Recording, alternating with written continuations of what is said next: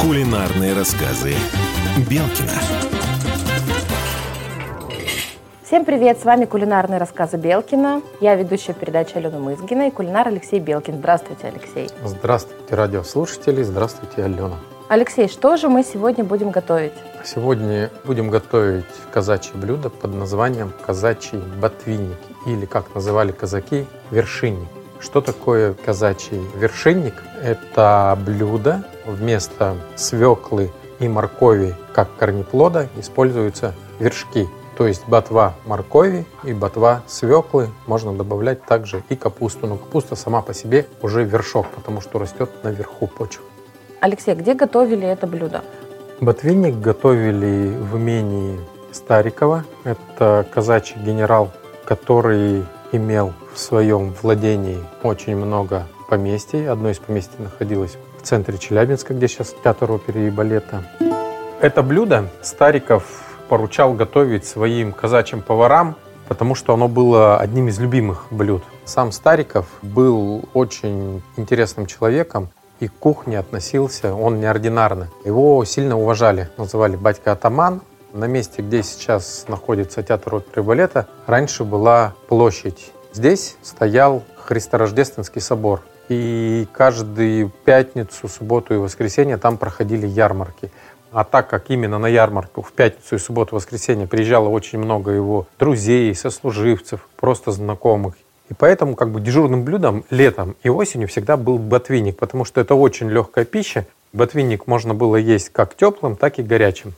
Получается, этот рецепт вы возродили. Мы нашли записи из кулинарной книги вот в публичной библиотеке в нашей, где конкретно была рецептура данного блюда и вот небольшая история, которая нам дала возможность э, ознакомить всех радиослушателей с тем, что это блюдо было казачьим блюдом, которое использовалось на приеме, или как мы называем сейчас дежурное блюдо, но оно было постоянным. И кто приезжал на Урал и пробовал ботвинник, все оставались в недоумении, как так из ботвы можно приготовить такой великолепный наваристый суп.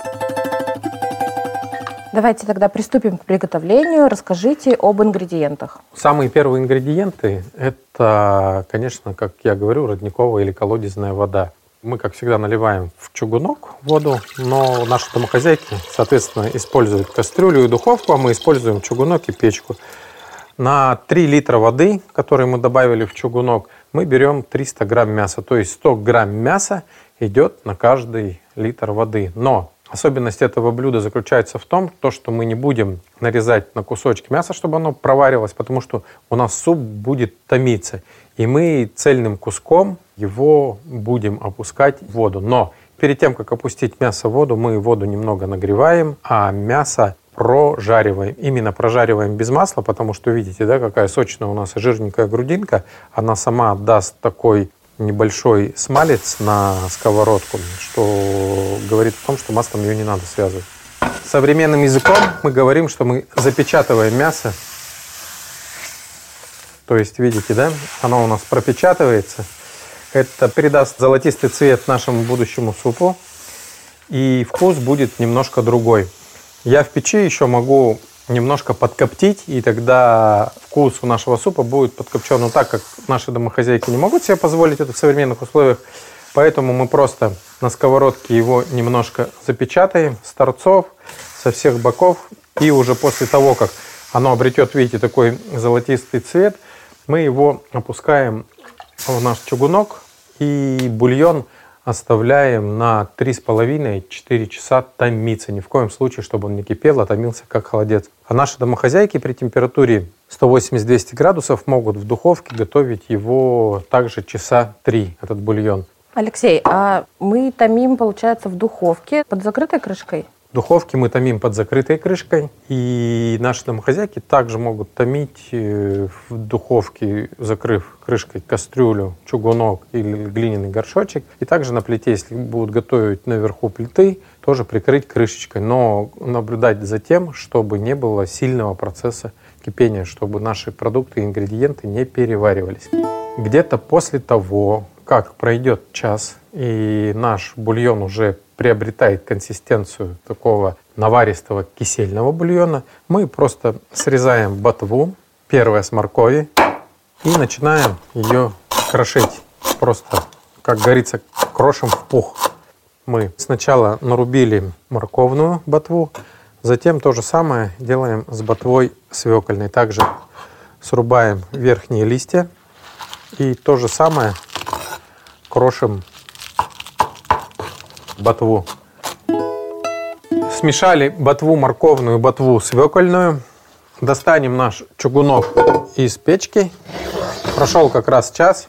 И заправляем это все ботвой. Свекла дает такой не яркий, как в борще, цвет, а листья моркови дают и зеленоватый цвет, прототип щавельного супа. Еще у нас из ингредиентов осталась капуста, обычная капуста. Вот пол кочана мы берем, но капусту добавляем после того, как в наш суп поместили так называемую суповую начинку в виде ботвы.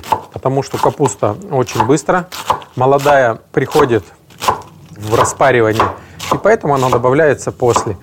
Если мы добавим все вместе, смешаем, то капуста сразу окрасится соком ботвы, моркови и свеклы, а когда мы добавим его после, она уже краску не возьмет и будет такой же светленькой. Вот мы накрошили пол кочана капусты и теперь добавляем сюда же в наш ботвинник. После того, как мы добавили капусту, сейчас надо очень хорошо размешать внутри нашего чугунка и добавить пару щепоток соли на наши 3 литра воды. Перец добавлять можно по вкусу. Алексей, а у нас вот варится мясо куском большим, то есть оно распадется на волокна? Да, совершенно верно. Оно растомится, и перед тем, как подавать, я сильно перемешаю в чугунке его. Наши радиослушательницы и радиослушатели помешают его в кастрюле, и мясо само по себе разойдется.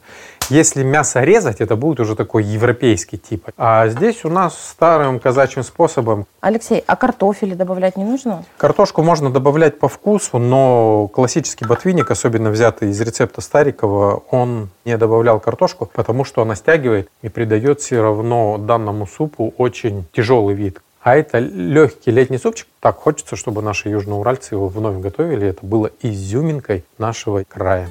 Алексей, а почему в конце мы приоткрыли чугунок наш? Дым все равно у печки идет, там блудит, как говорится. Его, он, когда крышечку открываешь, то, что находится внутри, насыщается дымом и будет такая легкая копчинка блюда почему супы солят в конце. То есть мы уже добавили мясо, ботву, и только потом мы солим. Потому что если сразу просолить, это влияет очень сильно на цвет любого супа, на консистенцию мяса. Если соль добавляешь, оно всегда зажимается. Также было такое поверье, что когда ты солишь для себя, а не для гостей, было немножко неправильно, потому что раньше блюда всегда солились помалу, и уже все досаливали. И поэтому в казачьих блюдах была такая кулинарная версия, как умеренный просол. Вот сейчас мы достаем наш чугунок из печки. Наш ботвинник или казачий вершковый суп готов. Когда мы достали из печки, его всегда надо немножко ложкой перелить. То есть ели как? Выкладывали мясо на тарелку, вылавливали его, назывались вот эти волокна, ели его в прикуску с хлебом, а юшку уже с чугунка, либо котелка наливали в тарелки или просто ели обратным способом из одной посудины. И здесь был прям такой кулинарный ритуал, что съели кусочек хлеба с мясом и запили бульоном с ботвой. Алексей, а супы как-то заправляли? Вот я советую попробовать. Где-то на 100-150 грамм сметаны, пол ложечки меда, чтобы он был немножко разогрет там, на водяной бане. Перемешать тщательно, добавить чеснока, и вы почувствуете маленькая сластинка с кислыми нашими ботвинными радостями кулинарными. Теперь пришел такой кульминационный момент. Мы добавляем наше макало в ботвинник вершковый. Чесночок вот пропитал сметанку и просто перемешиваем сразу. Почему мы делаем не с тарелкой это? Потому что должна быть однородная масса в нашем чугунке. А почему сметану не каждый себе в тарелку кладет? Если много сметаны положить, то есть вкус будет такого кислого молока. Если не доложить, вкус будет преобладать уже ботвинник. А если сделать именно так, как делает профессионал, то есть либо повар или подачник, то будет такая консистенция, которая нужна. Поэтому вот сколько сметаны кладет подачник, столько и нужно. Вот мы размешали, и всем я желаю приятного аппетита. И обязательно угостите соседей, друзей и родственников. А теперь короткий рецепт. Чтобы приготовить наш казачий ботвинник, нам необходимо будет 3 литра отстойной воды, пол кочана маленького капусты и два вида ботвы. Ботва морковная полностью идет с одной морковки и ботва свекольная. Ботву мы свекольную и морковную нарезаем либо рубим в мелкий-мелкий-мелкий фарш, затем перетираем между собой и оставляем в какой-нибудь посудине. Капусту также можно нарезать, нашинковать и также оставить в тарелочке, чтобы она ждала своего часа. Когда вода немножко остынет, как мы называем, то есть она достигнет комнатной температуры, мы переливаем ее в чугунок или кастрюльку и готовим к тому, что она будет заходить у нас в духовку или на плиту. А тем временем берем 300 грамм телятины свежей, можно с хрящиками и жирком, запечатываем на раскаленной сковородке без масла, чтобы бока, торцы и ребра – нашего кусочка приобрели румяный цвет, такой поджаристый. И после того, как она полностью запечатывается, мы опускаем ее в воду. А отправляем в духовку ровно на час. У нас происходит протомление данного кусочка мяса. Достаем и уже закидываем ботву. И после этого закидываем капусту. Очень важно, чтобы капуста закидывалась не вместе с ботвой, а надо подождать минут 5, чтобы вода забрала всю краску, и тогда капуста у нас не сильно окрасится. Все, потом добавляем нашинкованную капусту, перемешиваем, закрываем крышечкой и отправляем в духовку еще на 2-2,5 часа томиться. Ни в коем случае, чтобы не кипел, нам самое главное, надо, чтобы протомилось. Поэтому, если мы наливаем 3 литра воды в кастрюльку, у нас кастрюлька должна быть литров 5. Мы не доливаем до носика прям, или до горлышка да, посуды. Также можно вытащить наше недоготовленное блюдо, немножко просолить двумя щепотками соли, размешать и обратно закатить в нашу духовку или оставить на плите. После того, как наш ботвинник приготовится, мы открываем крышечку, делаем такой перелив, чтобы как бы насытить воздухом немножко супчик закрываем, он должно уприваться. Пока он упривается, минут 15-20, мы готовим макало. На 100-150 грамм сметаны добавляем пол чайной ложечки растопленного меда и добавляем тертый-тертый чеснок. Все перемешиваем, затем наше макало вливаем в ботвинник, перемешиваем, он настаивается минут 5-10 и пробуем, дегустируем, удивляем. Всем приятного аппетита!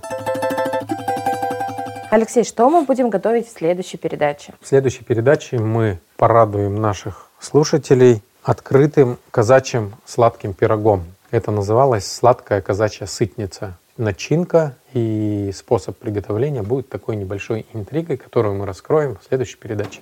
Программа «Кулинарные рассказы Белкина» подготовлена при поддержке Президентского фонда культурных инициатив.